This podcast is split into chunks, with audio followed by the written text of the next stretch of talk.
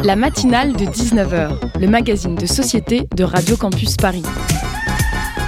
On y parle de sujets sérieux. Il n'y a pas d'édito enflammé sur le communautarisme blanc. De sujets moins sérieux. Ça peut être des bois sculptés à partir de formes naturelles interprétées. De ce qui se passe en Ile-de-France. Je me disais qu'à Paris, on était en avance sur la province. Et de débats pas forcément consensuels. Parlez-nous un peu de cette coupe monstruelle. Tous les jours, du lundi au jeudi, sur le 93.9.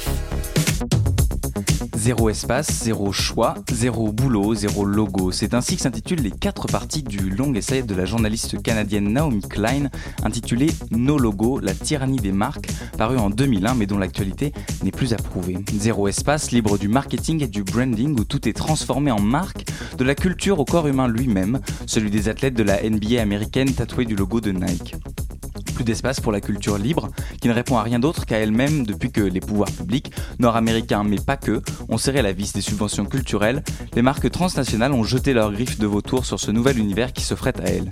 Ne parlez plus de culture sponsorisée, puisque les marques et les sponsors aspirent désormais à devenir la culture elle-même.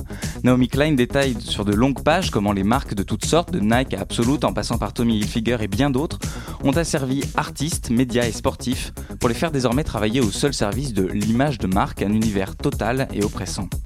Dans cette ère-là, il n'y a plus de produits, plus de pantalons, de bouteilles de vodka ou de chaussures de sport, il n'y a que des marques. Le produit désormais, c'est la marque. De sorte que les grands groupes transnationaux n'ont plus guère de scrupules à délocaliser l'intégralité de leur production dans des pays en développement où les salaires ne méritent même pas ce nom et où les protections des travailleurs sont inexistantes ou presque. Ne reste en Occident que les concepteurs, ceux qui élaborent l'univers de marque avec ses prétendues valeurs et ses signes distinctifs, censés vous pousser à la choisir au détriment des autres. Zéro choix, car si tout est marketing, vous n'avez plus le choix qu'entre les marques qui s'affrontent devant vous et il n'y a désormais plus aucune porte de sortie. Zéro boulot enfin, puisque ceux qui ont fait l'industrie occidentale détruisent désormais tous les emplois qu'ils ont créés pour les délocaliser à l'autre bout du monde. Ce livre saisissant nous pique au vif et nous interroge sur la place gargantuesque qu'a pris la consommation dans nos vies. Et vous, de quelle marque faites-vous la pub?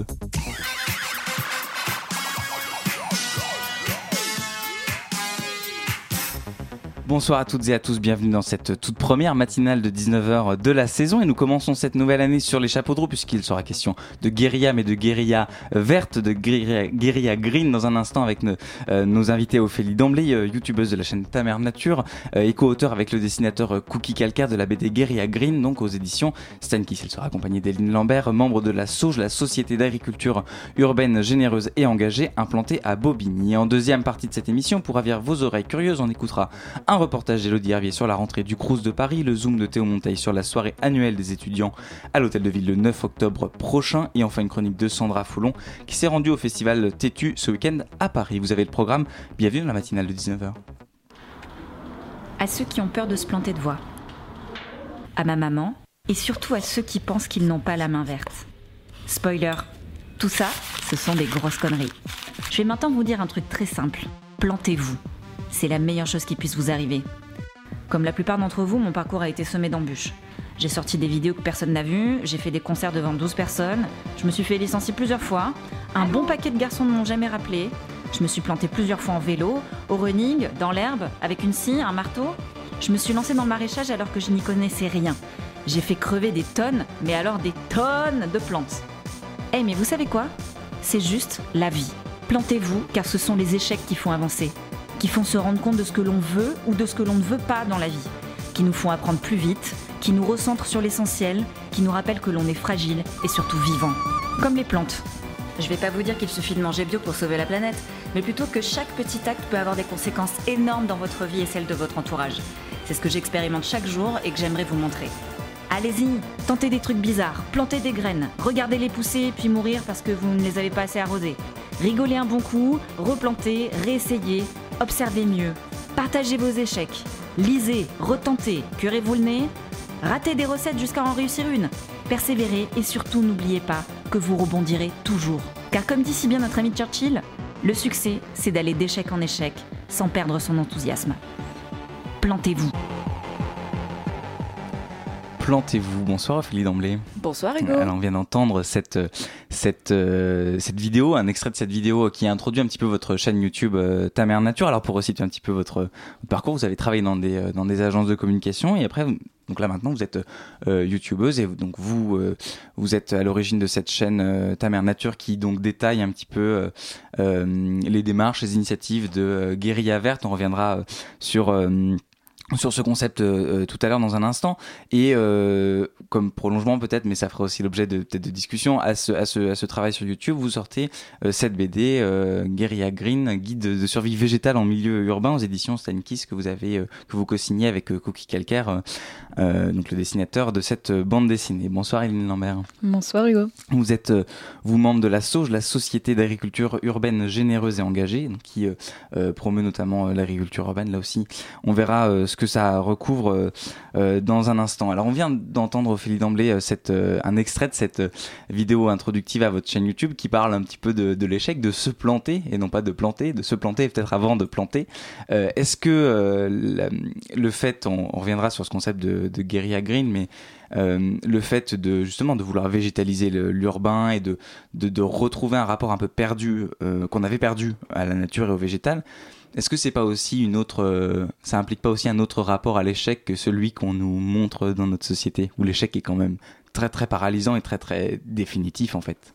Oui, tout à fait. Je pense qu'on vit dans une ère euh, de l'injonction à la réussite, euh, même dans le bien-être. Hein, finalement, on, nous dit qu'il faut voilà, prendre soin de soi, euh, manger bien, etc. Et euh, ça peut être effectivement très paralysant. On est aussi dans, dans une ère de l'infobésité où euh, bah, on, on, voit tomber quand même plein, plein d'informations très, très anxiogènes par rapport à l'avenir de nous, les humains sur Terre. Et la Green Guerilla, ou le jardinage de manière euh, plus générale, c'est une manière de reprendre un peu du pouvoir, euh, de, se tourner vers quelque chose de, bah, de, très vivant et puis de très manuel. Et mm, dans l'espace urbain, c'est d'autant plus fort puisque c'est un milieu assez hostile pour les plantes. Et donc de jardiner dans, cet espace, c'est aussi se réancrer dans, ce paysage-là et, euh, et, faire émerger des, bah, choses vivantes. Au-delà des plantes, c'est aussi du lien social qu'on fait émerger. Alors on, reviendra justement sur toutes ces implications parce que c'est vraiment quelque chose de global et l'agriculture urbaine, on, y viendra aussi, c'est aussi quelque chose euh, de global. Mais avant, je voudrais qu'on parle un petit peu des origines euh, de ce concept de Green Guerilla.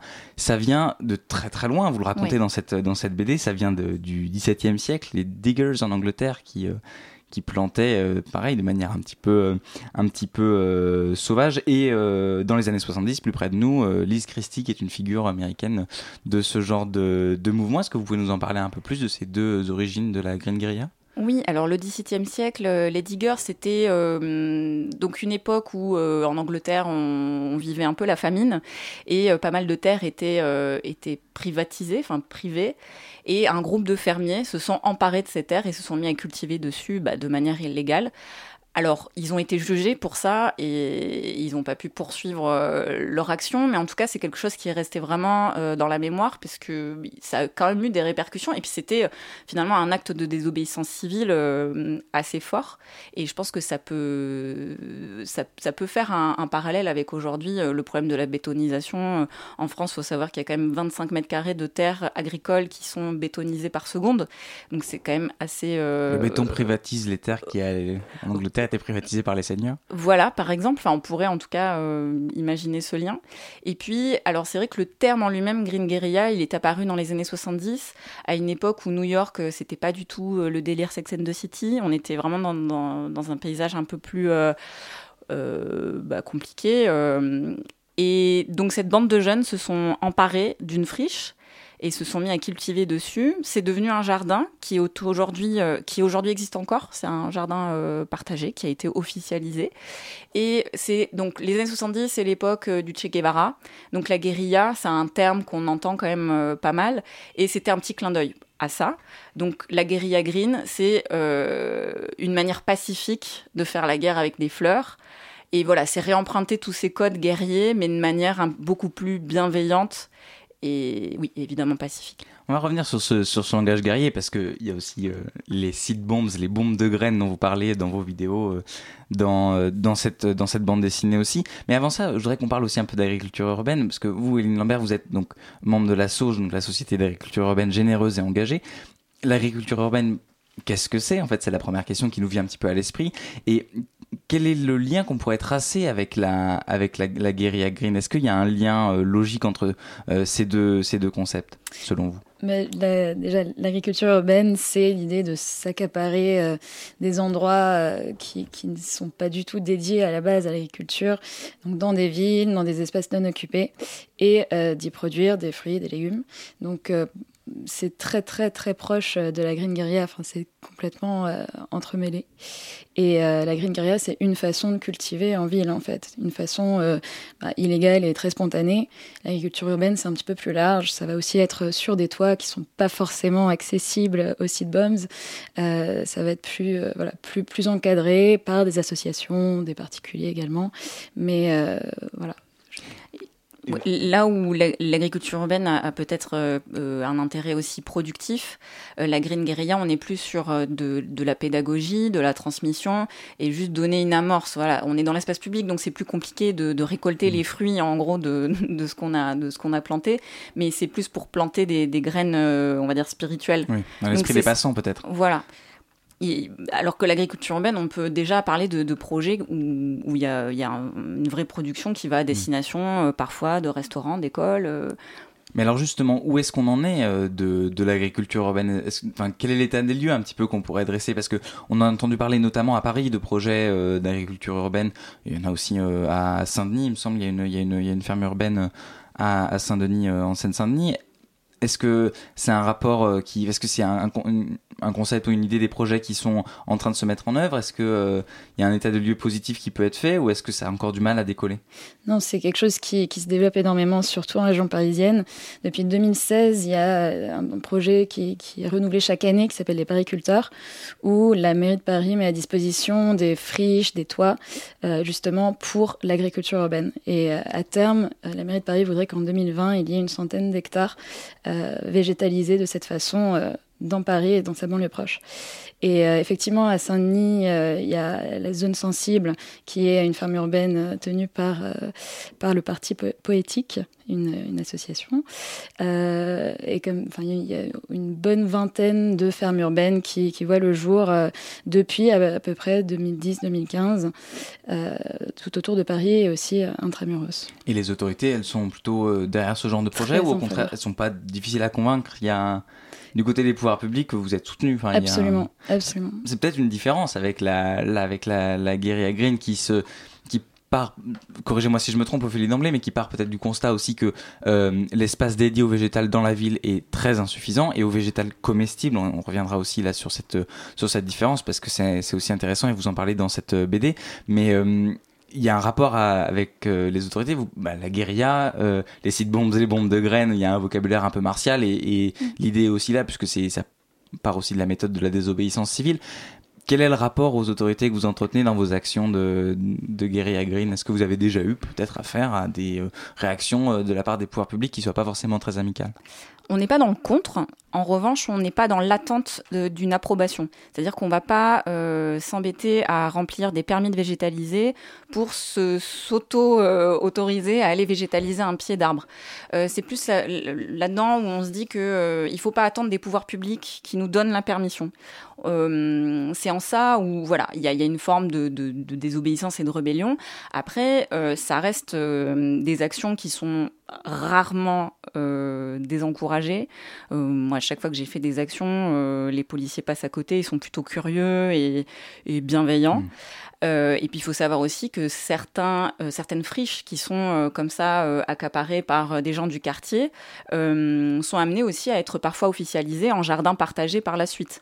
Alors ça, parfois ça marche, parfois ça marche pas, mais il peut y avoir aussi à un moment, à un moment donné un dialogue qui, qui, est lancé avec les pouvoirs publics euh, et, donc... Vous voulez devancer d'une certaine manière. Exactement. Vous leur montrez le chemin, plus ou moins. Voilà. Euh, en tout cas, c'est très très rare euh, qu'on ait des soucis mm, lors d'actions. Alors c'est intéressant parce que dans une des vidéos euh, donc euh, de cette euh, chaîne YouTube Ta Mère Nature, vous, vous montrez comment vous avez avec un, un, groupe de graffeurs à Bordeaux, il me semble, fait une action commune où eux graffaient un mur d'un pont, je crois que c'est un pont sur un périphérique, enfin sur une, une quatre voies, et vous en parallèle de cette action, vous plantiez des bah, des graines, des plantations à, à, côté et et il y a une Enfin, vous dites à cette occasion que la, la Green c'est une street culture aussi. Et la question que, que je me suis posée, c'est est-ce que c'est pas aussi un moyen de remettre de la beauté, du beau, euh, et qu'il y a un parallèle à, tracer avec le graffiti euh, à ce niveau-là, c'est qu'il y a un peu une recherche de euh, conquérir un espace urbain on dit un peu et de, le, lui rendre un peu de l'enjoliver, lui rendre une beauté peut-être? Est-ce que ça fait partie aussi des... C'est exactement ça, c'est ce qui me plaît dans ce mouvement, c'est qu'il y a vraiment un lien euh, avec toute forme de street culture, euh, comme vous disiez, euh, avec le graffiti, mais aussi le skate, qui sont des, des, formes de réappropriation de l'espace urbain pour le rendre plus vivant. donc en ça, moi, ça m'intéresse. C'est pas uniquement du jardinage, c'est de l'art pour moi.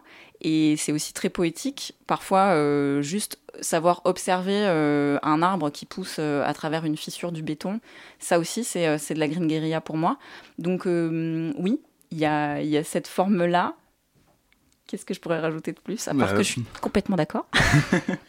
Et est-ce que, du coup, est-ce que cette, cette démarche-là de Green Guerilla, elle a vocation à rester uniquement, euh, on parlait du rapport avec les pouvoirs publics, mais est-ce qu'elle a vocation à rester uniquement le fait d'individus qui euh, sont au départ isolés, peut-être après se rencontrent, mais sont quand même, on parle d'un point individuel ou en tout cas micro-local, ou est-ce qu'elle peut s'inscrire dans une démarche politique un peu plus globale, ou est-ce que c'est pas sa vocation au final? Hum, c'est très compliqué de, comprendre comment fonctionne ce mouvement parce que c'est souvent très anonyme. Ça va être des gens qui, comme ça, euh, à bah, seuls ou, à deux ou trois, vont se mettre à euh, euh, construire un petit bac, par exemple. Il y a, des, organismes, je pense par exemple à Guerilla Gardening France, qui pourrait être le, la grosse association euh, voilà, qui réunit tous les Green Guerrieros. Je pense aussi aux Incroyables Comestibles, qui se rapprochent aussi de, cette démarche. Mais c'est vrai que c'est très compliqué, c'est très organique en fait comme mouvement. Et, je trouve ça aussi intéressant en fait euh, de se dire que ce sont des héros anonymes qui prennent les choses en main et qui, à la différence peut-être de l'agriculture urbaine, sont peut-être moins organisés parce que euh, l'acronyme de la SOJ, on le rappelle, c'est donc Société d'agriculture urbaine généreuse et engagée. C'est plus qu'un simple modèle d'agriculture, c'est peut-être aussi un modèle de société. Donc là, on est peut-être sur une échelle un peu différente, non, de la de la de, de c'est des associations peut-être qui ont un rapport peut-être plus collectif organisé est-ce qu'il y a un rapport différent peut-être à la oui, à la bah, société, aux politiques L'idée de, de, la sauge, c'est que chacun puisse jardiner au moins deux heures par semaine, même quand on habite en ville. Et, euh, et pour faire ça, effectivement, l'idée, c'est de se constituer en association, créer des jardins partagés, créer des lieux pédagogiques pour apprendre, pour jardiner ensemble. On peut à la fois euh, bah, créer du lien social et, euh, et apprendre à, à, jardiner, renouer avec, avec la nature. Et effectivement, c'est généralement tenu par des associations plus que par des particuliers, comme ça peut l'être dans, dans la Green Guerilla. Alors Eline Lambert, Ophélie D'Emblay, vous restez avec nous. On va continuer à parler euh, Green Guerilla, agriculture urbaine dans un instant sur Radio Campus Paris, le temps de pause musicale.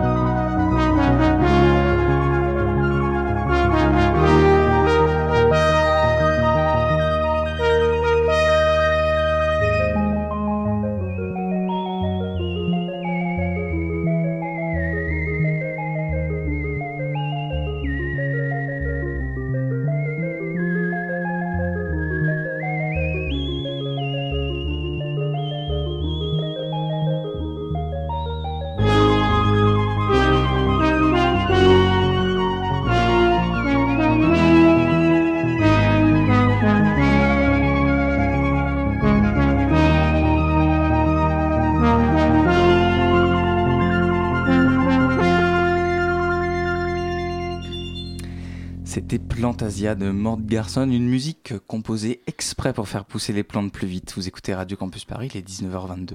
La matinale de 19h sur Radio Campus Paris.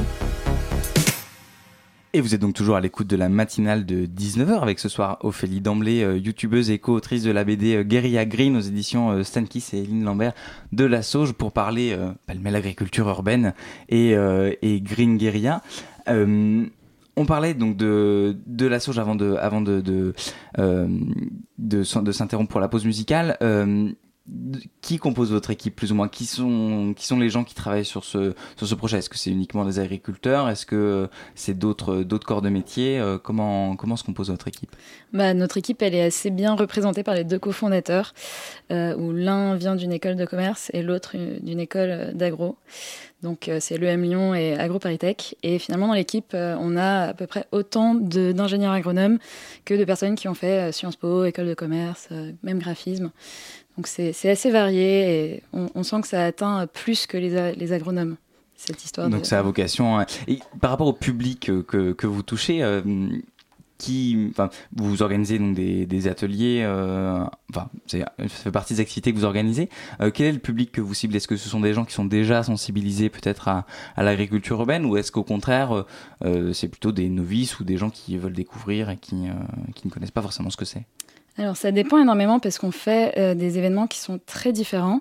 Euh, déjà, donc nous on a une ferme urbaine qui se situe à Bobigny, qui s'appelle la Prairie du Canal, et euh, sur ce sur ce lieu, on a une programmation qui roule chaque mois, enfin un week-end par mois, on fait une, une grande fête, un open air musical.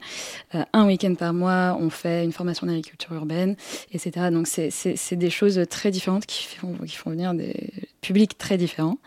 Euh, on accueille également des scolaires. Donc, finalement, ça peut être euh, nos bénévoles les plus récurrents, ça va être plutôt des gens qui eux-mêmes jardinent chez eux, qui veulent un peu partager leur savoir. Mais on va aussi avoir euh, des novices euh, qui n'y connaissent rien, euh, qui veulent apprendre ou qui sont amenés là par euh, voilà, parce qu'ils viennent avec leur école ou euh, voilà. Donc le but c'est de, de, ratisser peut-être euh, un peu un peu large, un peu large. et pas mal à, comme jeu de mots. Ah non pas du tout. Ah je viens de me rendre compte que ce n'était pas fait exprès. Euh, et d'ailleurs c'est très mauvais. Mais euh, si on parle de votre public à vous, Ophélie Namblé, vous êtes allé donc d'abord sur YouTube qui est un média qui commence à devenir un média, enfin qui commence, c'est un euphémisme, mmh. euh, un média vraiment de masse où, euh, où l'idée c'est toucher tout le monde. Euh, est, Est-ce que c'est aussi un des buts de la guérilla urbaine que de faire connaître les initiatives possibles qui peuvent, enfin, de diffuser un petit peu une connaissance où on n'a pas tous, enfin, vous, racontez de manière assez, euh, accessible d'ailleurs euh, comment euh, planter des bombes de graines, comment faire des bombes de graines, comment où planter, que planter, comment recueillir des plantes comestibles dans, dans l'espace urbain. Est-ce que c'est aussi voilà une, façon par YouTube de toucher un peu le plus large public possible au-delà peut-être des initiés? Alors, à l'origine, moi, j'avais pas prévu d'être sur YouTube. Euh, finalement, c'est un truc qui arrivait presque par hasard. J'ai commencé à raconter euh, ma reconversion dès le premier jour où je suis partie sur les routes euh, apprendre à faire pousser les légumes. Et c'est une amie qui m'a un petit peu poussée à, sortir mes vidéos au fur et à mesure. Moi, j'avais juste prévu de me filmer, puis j'allais voir ce que j'allais en faire. C'était plus un espèce de témoignage. Et finalement, je me, suis retrouvée à m'amuser à, raconter un peu ce que ça faisait de, de, de, changer de vie, et puis vraiment de me reconvertir dans l'agriculture. Et puis, en rentrant sur Paris, je me suis évidemment intéressée à l'agriculture urbaine, et puis maintenant la, Green Guerilla. Il y a évidemment ce... Moi, moi j'ai vraiment envie de, de donner... Euh... De rentrer dans la pop culture, en fait, que, que toutes ces notions de, désobéissance, euh, même de d'éco-gestes, euh, ou de, de juste d'autonomie, ça, rentre euh, dans la pop culture et que n'importe qui se sente euh, capable de, de se lancer. C'est encore méconnu? Ce genre d'initiative et de... Disons que je pense qu'il y, y, a beaucoup de gens qui se sentent pas euh, les épaules de... de... Alors, c'est une phrase que j'entends tout le temps, c'est « Ah, mais moi, j'ai pas la main verte ». Et c'est un truc qui me rend folle parce que le syndrome de la main verte, c'est une légende urbaine en fait, ça n'existe pas. Moi aussi, je fais crever plein de plantes encore aujourd'hui, et il y a tellement de paramètres qui, qui, rentrent en compte en fait quand on, enfin quand une plante meurt, c'est parfois même pas de notre faute. Donc il faut aussi avoir ce, ce... enfin passer au-dessus de, ce truc de l'échec.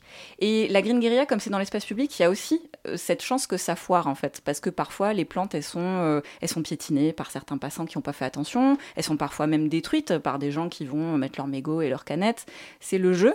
Mais il y a, aussi ce truc de, donner de l'espoir aussi, parce que parfois ça fonctionne. Et il y a d'autres personnes du quartier qui vont se mettre à, pareil, anonymement, venir entretenir ces plantes. Et hum, donc moi, je suis là juste en, rôle de transmetteur. Je trouve que la vidéo, c'est un super outil pour transmettre très facilement à n'importe qui euh, des infos. Et, ce que j'aime dans la Green Guerilla, c'est qu'en plus, on peut faire des passerelles assez inédites, comme par exemple avec des graffeurs, des skaters, euh, voilà, des artistes, et, toucher un autre public que des gens qui sont déjà sensibles à la, cause écolo. Et alors justement, donc de, la vidéo, vous avez fait euh, une BD, donc changement de format, plus ou moins. Euh, Qu'est-ce que ça vous a apporté justement ce format bande dessinée? Est-ce que c'est peut-être une façon de mettre en scène le récit différemment de la Guingueria, de romancer un peu entre guillemets, hein, bien sûr, mais, mais pour peut-être donner un peu de voilà une autre une autre allure euh, au récit. Qu'est-ce que ça apportait par rapport à la vidéo?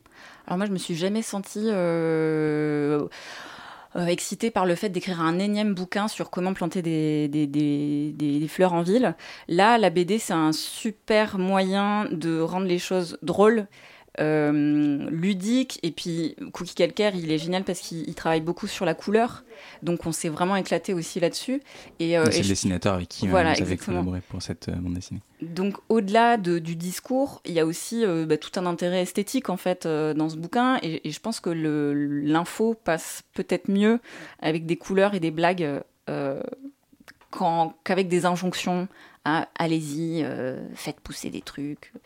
Mais les, les, deux sont un peu complémentaires parce que vous renvoyez aux vidéos dans la, dans la BD. Quel est le rapport entre ces deux objets, la vidéo et la bande dessinée? Comment vous voyez la, la chose? Il faut lire la BD avant de voir les vidéos, l'inverse mmh, Aucun des deux? Les deux se correspondent. C'est un, un, vraiment un projet qu'on a, qu'on a imaginé euh, vraiment en transmédia. Donc, euh, à l'origine, euh, le projet a d'abord existé sur les réseaux sociaux. Chaque épisode euh, était disponible sur Instagram en version bande dessinée et en vidéo euh, sur YouTube. Et le lien, c'est que bah, je suis le personnage principal de la BD, donc tout se, tout se recoupe. Mmh. Et puis les personnages que j'ai rencontrés moi dans mes vidéos, on peut les retrouver dans la BD. Donc il y a vraiment euh, un lien aussi. Et on trouvait ça assez rigolo, en fait, de, de brouiller un peu les pistes entre la fiction et, euh, et le réel. Et donc là, c'est vraiment une, voilà une, presque une fiction parce que c'est pas tout à fait une fiction, mais il y a un petit peu ce côté aventure euh, et on le retrouve dans le choix des mots, la guérilla, tout ça. Euh, vous parliez d'hostilité tout à l'heure euh, de l'espace urbain. Est-ce que l'espace urbain, il est forcément hostile par essence euh, au végétal ou est-ce que c'est ce qu'on a fait de l'espace urbain qui est hostile au végétal? C'est ce qu'on en fait, puis c'est le regard qu'on porte sur l'espace urbain. Euh, moi, depuis que je suis rentrée, euh, après mes, mes formations euh, dans le maraîchage, bah, en fait, je regarde plus du tout la, la ville de la même manière. Je vois beaucoup plus la nature en ville maintenant. J'arrive à, à, capter euh, bah, les invasives, les fameuses plantes qui, qui poussent un peu n'importe comment à travers les micro-fissures ou sur les bords de trottoirs. C'est quelque Qu'on chose... Les mauvaises herbes Voilà, les mauvaises herbes. Mais je, je, les mauvaises herbes, maintenant, je, je le dis plus oui. parce que ça n'existe pas, les mauvaises herbes. Et vous expliquez dans une des vidéos pourquoi il faut pas Voilà, il faut les respecter, elles sont, elles sont pas là pour rien. Et donc j'ai changé de regard. Et la Green Guerilla, c'est aussi ça, c'est euh, changer de regard sur la ville. Il y a, il y a parfois, euh, j'ai rencontré là dernièrement une, une dame qui s'amuse à écrire le nom des plantes invasives justement au sol et le fait de les écrire c'est les rendre existantes c'est les mettre en lumière et voilà c'est plus une invitation à changer de regard la, la, nature elle est partout il faut juste lui laisser plus de place et, et la protéger. Et donc dans ce dans ce dans ce changement de regard, on imagine que vous, Éline Lambert, pardon, en tant que voilà, en tant que euh, pratiquante entre guillemets de, de l'agriculture urbaine, vous avez aussi euh, euh, votre place. Est-ce que là aussi il y a peut-être un, un, manque de connaissance du public de ce qu'est de ce que peut être l'agriculture urbaine parce que quand on dit agriculteur à quelqu'un on pense tout de suite euh, euh, à un champ à la campagne à des grands tracteurs des grands espaces euh, et l'agriculture urbaine peut-être est moins connue. Est-ce qu'il y a un déficit de notoriété peut-être? Euh, oui, un petit peu. Euh, puis surtout aujourd'hui, quand on parle d'agriculture urbaine, les gens connaissent tout de suite ça, la culture sur les toits. Ça ne se limite pas à ça, enfin, surtout en périphérie euh, proche de, Paris, comme c'est le cas pour nous à Bobigny. Euh, et puis nous, euh, bah là, sur, à la prairie du Canal, on, vient de lancer une pépinière. Donc on vend des plants euh, aux citadins pour qu'ils puissent cultiver même chez eux, dans leur cuisine, sur leur rebord de fenêtre, parce que en fait c'est aussi ça l'agriculture urbaine. Et voilà, c'est c'est pas c'est pas que l'agriculture n'est pas que des grands champs avec des tracteurs, mais et puis il y a un volet peut-être un peu social. On rejoint la notion de guérilla parce que il y a beaucoup de ces initiatives qui sont implantées. Vous le disiez en proche banlieue, notamment dans le 93, Bobigny, Saint-Denis notamment, mais ce ne sont pas les seuls. Saint-Denis, il y en a plusieurs. Mais est-ce qu'il y a aussi une peut-être une, envie de, reconnecter des, citoyens, des habitants qui sont peut-être euh, éloignés euh, de la nature euh, par leur par les inégalités géographiques. Est-ce qu'il y a aussi cet aspect social qui motive votre démarche? Oui, tout à fait. Euh, notamment à Bobigny, on a quatre jardins partagés qu'on a créés en pied d'immeuble avec les habitants. Et l'idée, c'est justement que tout le monde a droit d'avoir accès à la nature. Euh, qu'on habite en ville, dans une tour ou n'importe où, on a droit d'avoir accès à la nature. On a droit de reconnecter avec euh, la source de notre alimentation et, et à la verdure qui nous procure beaucoup de bien-être. Donc il y a effectivement un fort volet social également. Merci beaucoup, euh, Ophélie Damblé et Lynn Lambert, d'avoir été euh, au micro euh, de la matinale de 19h sur Radio Campus Paris. Je rappelle, Ophélie Damblé, votre chaîne YouTube Ta Mère Nature, c'est son nom et la bande dessinée, entre guillemets, qui va avec. Mhm. Guerilla Green, guide de survie végétale en milieu urbain aux éditions Stenkiss, co-écrite avec le dessinateur donc Cookie Calcaire, qu'on vous invite fortement à aller regarder cette bande dessinée. Quant à vous, Lynn Lambert, donc je rappelle le nom de la Sauge dont vous êtes, vous êtes membre, la Société d'agriculture urbaine généreuse et engagée. Euh, on retrouve les informations sur votre site internet lasauge.fr. Euh, merci, belle soirée à vous. Merci, beaucoup. Vous écoutez la matinale de 19h sur le 93.9 et à 19h33, restez à l'écoute. On se retrouve dans un instant avec le reportage d'Elodie Hervier.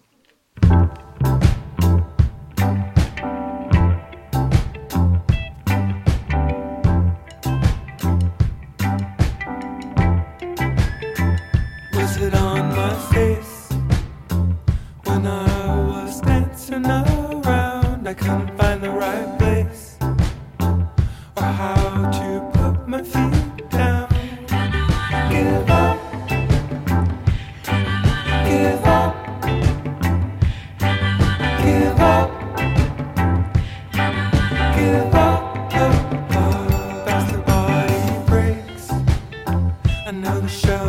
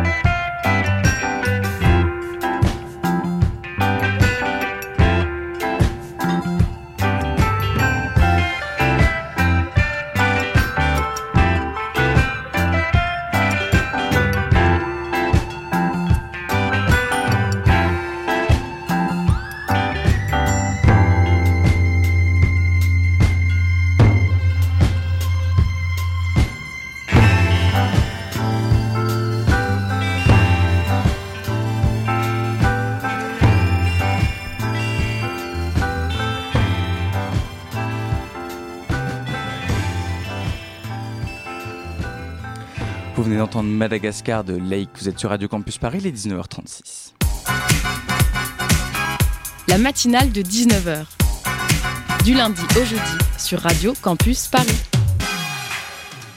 Et la rentrée étudiante est souvent synonyme d'interminable file d'attente devant euh, les secrétariats des universités, mais aussi des CRUS. L'université euh, de Paris a accueilli le 12 septembre euh, les bus du CRUS pour informer les étudiants qui en ont bien besoin. Notre reporter Elodie Hervier était sur place.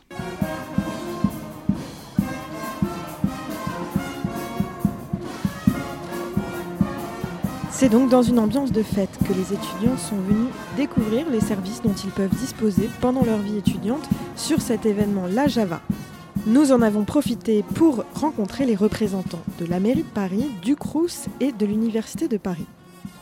Aujourd'hui c'est particulièrement réussi parce que il y a tous les services de l'université, les services du CRUS, la ville.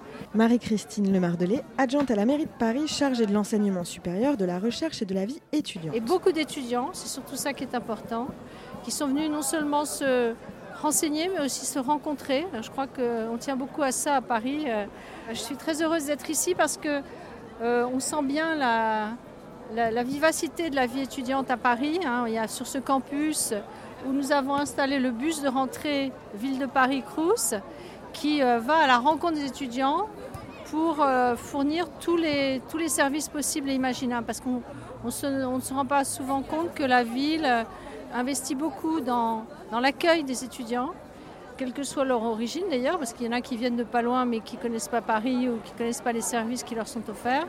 La ville de Paris fournit des dispositifs d'aide aux étudiants dans le cadre du logement, de la santé, mais aussi pour développer leurs projets. Et on croit au talent de nos étudiants. Donc on encourage aussi par la Maison des initiatives étudiantes euh, toutes les initiatives qui viennent des jeunes, qui viennent des étudiants. Donc pour nous, euh, les missions d'accueil, d'information euh, des étudiants euh, est extrêmement importante. Denis Lambert, directeur du CRUS, était également présent pendant cette journée. notamment tous les nouveaux entrants et également les étudiants internationaux. Et ici, sur un même lieu, retrouver toutes les associations étudiantes sur les sujets de l'engagement, de la santé, du sport, de la culture, ça rejoint toutes les missions du CRUS.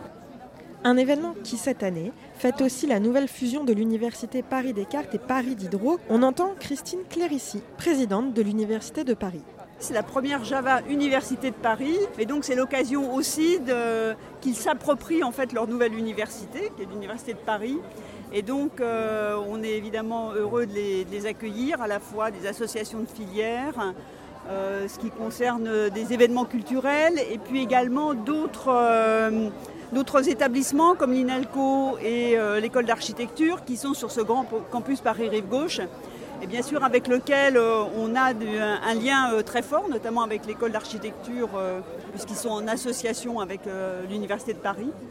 et puis c'est un événement important pour les étudiants pour qu'ils s'approprient en fait le campus et puis les différentes activités qu'on va pouvoir offrir au cours de l'année. On a profité de ces rencontres pour demander aux représentants de nos institutions étudiantes à quoi ressemblait la vie de campus à l'époque où eux-mêmes étaient étudiants. Ça fait très longtemps que j'ai étudié, donc euh, je pense qu'il n'y avait pas d'événement comme ça sur mon campus en fait, euh, quand j'ai commencé euh, mes études. Là, vous faites appel à une mémoire déjà ancienne, mais en même temps, je crois que tout cela s'est professionnalisé au, sens, au bon sens du mot, c'est-à-dire au sens de délivrer des bonnes informations au bon moment aux étudiants. Aujourd'hui, euh, en 2019 Alors c'est très simple, à mon époque, il n'y avait pas de vie étudiante, ça n'existait même pas.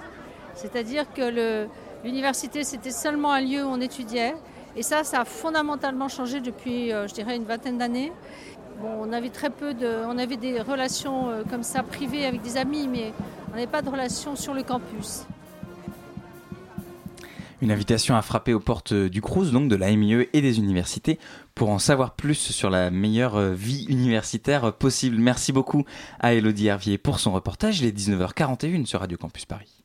Le Zoom, dans la matinale de 19h. Et le Zoom ce soir, c'est avec Théo Montaï. Bonsoir. Bonsoir Hugo. C'est à vous.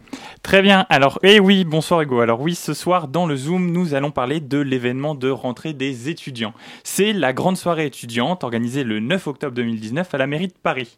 Pour cela, nous recevons trois invités ce soir, Anaïd Zarouri et Charlotte Lacharge, qui sont les cofondatrices de HopProd, une boîte de production événementielle et d'accompagnement de projets artistiques qui existe depuis maintenant un an. Et nous avons aussi avec nous Tina Billard, directrice de la MIE. l'AMIE, on le rappelle, le service public de la ville de Paris prévu pour les étudiants. Bonsoir madame. Bonsoir. Bonsoir. Alors, nous avons pu recevoir sur Facebook quelques-uns de vos invités. Est-ce que vous pouvez nous donner quelques scoops quant à d'autres ou d'autres annonces qui sont à faire à venir? Alors déjà, on peut vous dire que la programmation a été dévoilée vendredi sur le Instagram de la MIE, euh, donc euh, MIE Paris sur les réseaux. Et euh, bah, ce qu'on peut vous dire aussi, c'est qu'il y aura plusieurs groupes de musique, dont The Call Kid, qui a été le coup de cœur du festival Up en mars, et un DJ qui s'appelle DJ Mancha qui vient de loin euh, pour euh, animer le dance floor. Et puis vous serez là aussi, Radio Campus, euh, sur deux animations, un phonomaton et, et un, un, DJ set animé. Voilà, et il y aura plein d'autres surprises aussi à découvrir sur les réseaux sociaux de la IMIE. Très bien, merci Anaïd. Alors, Tina, maintenant je vais m'adresser à vous. Est-ce que vous pouvez nous en dire plus quant à l'endroit où se procurer les places, le nombre de personnes attendues à cette soirée et les places qui peuvent éventuellement rester à disposition? Alors déjà, pour préciser, la grande soirée a lieu dans les salons de l'Hôtel de Ville de Paris, donc c'est quand même un très bel euh, endroit que je vous invite euh, vivement euh, à venir visiter lors de cette soirée. Donc c'est les places, c'est sur Eventbrite. Vous avez le lien Eventbrite sur les réseaux sociaux de la MIE, donc arrobase mi-paris sur Instagram et Facebook. Et il reste encore quelques places disponibles, peu. Donc on invite les dernières indécis à vite prendre leur place pour cette soirée. L'année dernière, c'était 3000 étudiants qui étaient euh, venus euh, à cette grande soirée euh, dans les salons de l'hôtel de ville. Voilà, donc on peut dire une grande soirée, mais aussi une grosse soirée étudiante. C'est une grosse soirée étudiante, effectivement. D'accord. alors, au final, la question qu'on se pose un peu tous, qui est-ce qui organise cette soirée? Parce qu'on entend parler de la MIE, de Hop Prod, mais au final, qui, qui gère?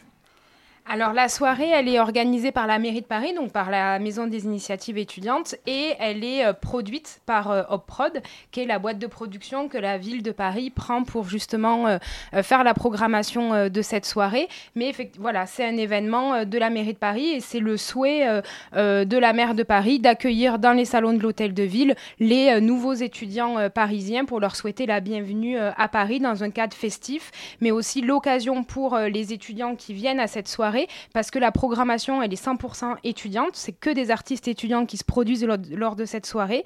Donc c'est aussi l'occasion de euh, découvrir ces artistes étudiants et de découvrir les dispositifs euh, que la ville de Paris met en place pour accompagner justement euh, ces étudiants-là tout au long de l'année. Donc si vous êtes étudiant et que vous souhaitez monter un groupe de musique, de danse, du théâtre, etc., venez à cette soirée pour découvrir des étudiants comme vous qui se produisent, mais aussi les dispositifs de la ville de Paris qui sont faits là, sont faits pour vous accompagner.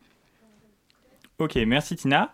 Euh, alors, une autre question qui va se poser pour, je pense, tous ceux qui ont déjà pris leur place ou qui attendent de les prendre, est-ce qu'il y a un dress code pour cette soirée? Alors, un dress code, euh, quasiment venez comme vous êtes, je dirais, mais c'est déjà pris. Et du coup, puisque le salon, les salons de l'hôtel de ville sont très très prestigieux, vous pouvez vous mettre sur votre 31 quand même. Oui, donc euh, voilà, on l'a bien compris, c'est plutôt une grande soirée, une grosse soirée, l'occasion de faire son réseau, de euh, découvrir la vie étudiante, mais euh, est-ce que c'est pas aussi une, manière pour la mairie de Paris de préparer les échéances municipales de 2020 alors, on aurait pu penser que ça le soit, mais c'est pas la première édition hein, de, cette grande soirée. Il y a toujours eu un grand moment festif d'accueil depuis euh, le début de la mandature, donc le, début euh, de l'arrivée euh, d'Anne Hidalgo dans les salons de l'hôtel de ville pour accueillir les étudiants. ça s'est appelé la nuit des étudiants du monde. Depuis l'année dernière, ça s'appelle la soirée des talents. Voilà, c'est pas cette année où on a décidé de mettre en place de, cet événement-là, mais ça fait cinq ans qu'il y a un événement d'accueil des étudiants organisé par la ville de Paris. D'accord. Bon, alors, on arrive bientôt à la fin de ce Zoom. Qu'est-ce qu'on peut vous souhaiter pour l'avenir? Ah ben pour Prod, euh, toujours plus de soirées, toujours plus euh, d'événements euh, avec la ville de Paris et puis avec, avec d'autres prestataires, enfin d'autres clients. Et pour l'AMIE Et pour l'AMIE, ben, toujours plus d'étudiants qui viennent pousser la porte de l'AMIE pour être accompagnés dans la concrétisation de leurs projets. D'accord, bah, merci à vous trois. Donc, euh, vous l'aurez compris, chers auditeurs, euh, le rendez-vous est donné le 9 octobre par la MIE et OpProd pour partager euh, des mouvements de convivialité, faire son réseau et découvrir les dispositifs de la mairie de Paris. Merci Théo pour ce Zoom. Vous écoutez la matinale de 19h sur Radio Campus Paris, 19h46. La matinale de 19h sur Radio Campus Paris. Et c'est l'heure de conclure cette émission avec euh, vous, Sandra Foulon, qui est euh, avec nous pour euh, sa chronique. Bonsoir, Sandra. Bonsoir, Hugo. Alors, vous, ce week-end, n'étiez pas à la marche pour le climat Eh bien non, ce week-end, j'étais au festival Paris est têtu. Alors là, on se demande de quoi je parle. Eh bien, c'est le tout premier festival organisé par le magazine Tétu. Je rappelle que Tétu est un média LGBTQ+, indépendant, lancé en 1995 par Pierre Berger. Ce festival montre la nécessité de créer plus de lieux festifs pour les personnes LGBT, surtout après l'année 2018 qui a été une véritable année noire avec une augmentation de plus de 66% des agressions physiques, selon un rapport d'SOS Homophobie. Alors oui, nous avons besoin de lieux dans lesquels nous ne pensons qu'à faire la fête autour de valeurs communes, de tolérance et de diversité. Donc j'ai donc passé mon samedi à l'hippodrome d'Auteuil. Bon, avant, comme beaucoup de festivaliers, j'ai traversé le parcours du combattant à savoir le 16e arrondissement, en croisant de magnifiques affiches de la manif pour tous. D'une manif qui n'était d'ailleurs pas pour tous. Et nous rappelle que tout n'est qu'amour, partage et égalité. Enfin, pas pour toute la population, faut pas déconner. Pour en revenir au cœur du sujet, le festival. C'était un moment de partage et de fête, un lieu d'échange et de rencontre avec de la réflexion des concerts à la projection de films au cours de voguing, ou encore un bingo drag animé par Mini Magasté. Pardon. Alors bingo drag m'a un peu perdu, qu'est-ce que c'est exactement? Alors le bingo drag, c'est tout simplement un bingo, comme vous avez pu en faire sûrement avec vos grands-parents. Ici, la seule différence repose sur l'animatrice qui est une drag queen. Donc nous avons eu droit à un programme bien complet. Chapeau à l'organisation, je dois dire que c'était une belle première édition, on s'y sentait bien. Les espaces étaient aménagés pour se poser, prendre une bière avec ses amis, contrairement à d'autres festivals où on, se sentait où on peut se sentir oppressé par la foule. L'ambiance y était bienveillante, on s'y sentait en sécurité. En, sécurité, c'est-à-dire, bah, c'est tout simplement ne pas avoir peur de tenir la main de sa copine ou de son copain, ou de, prendre, ou de se prendre de la drogue dans son verre.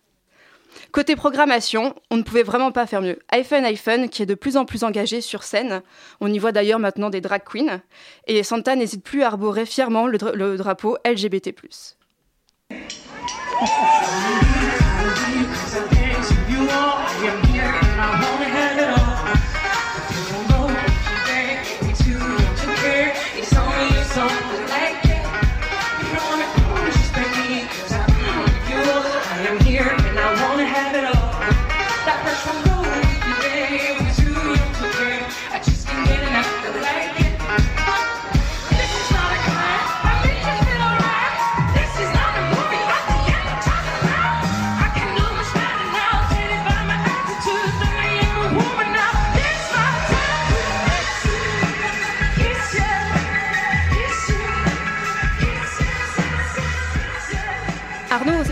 Était aussi présent ce soir-là. C'est un musicien, compositeur et auteur de la BO de 120 par minute. On va d'ailleurs écouter un extrait de Rumaway qu'il a remixé.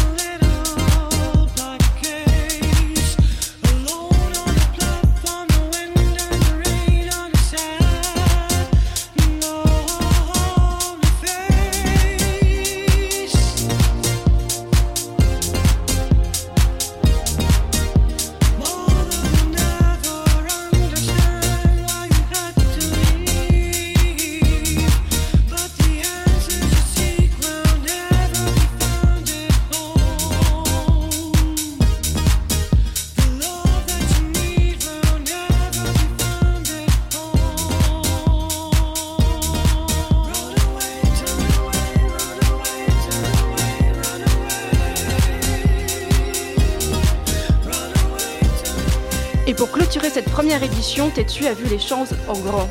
Rien que Kid Smile, véritable icône de la communauté LGBTQ+.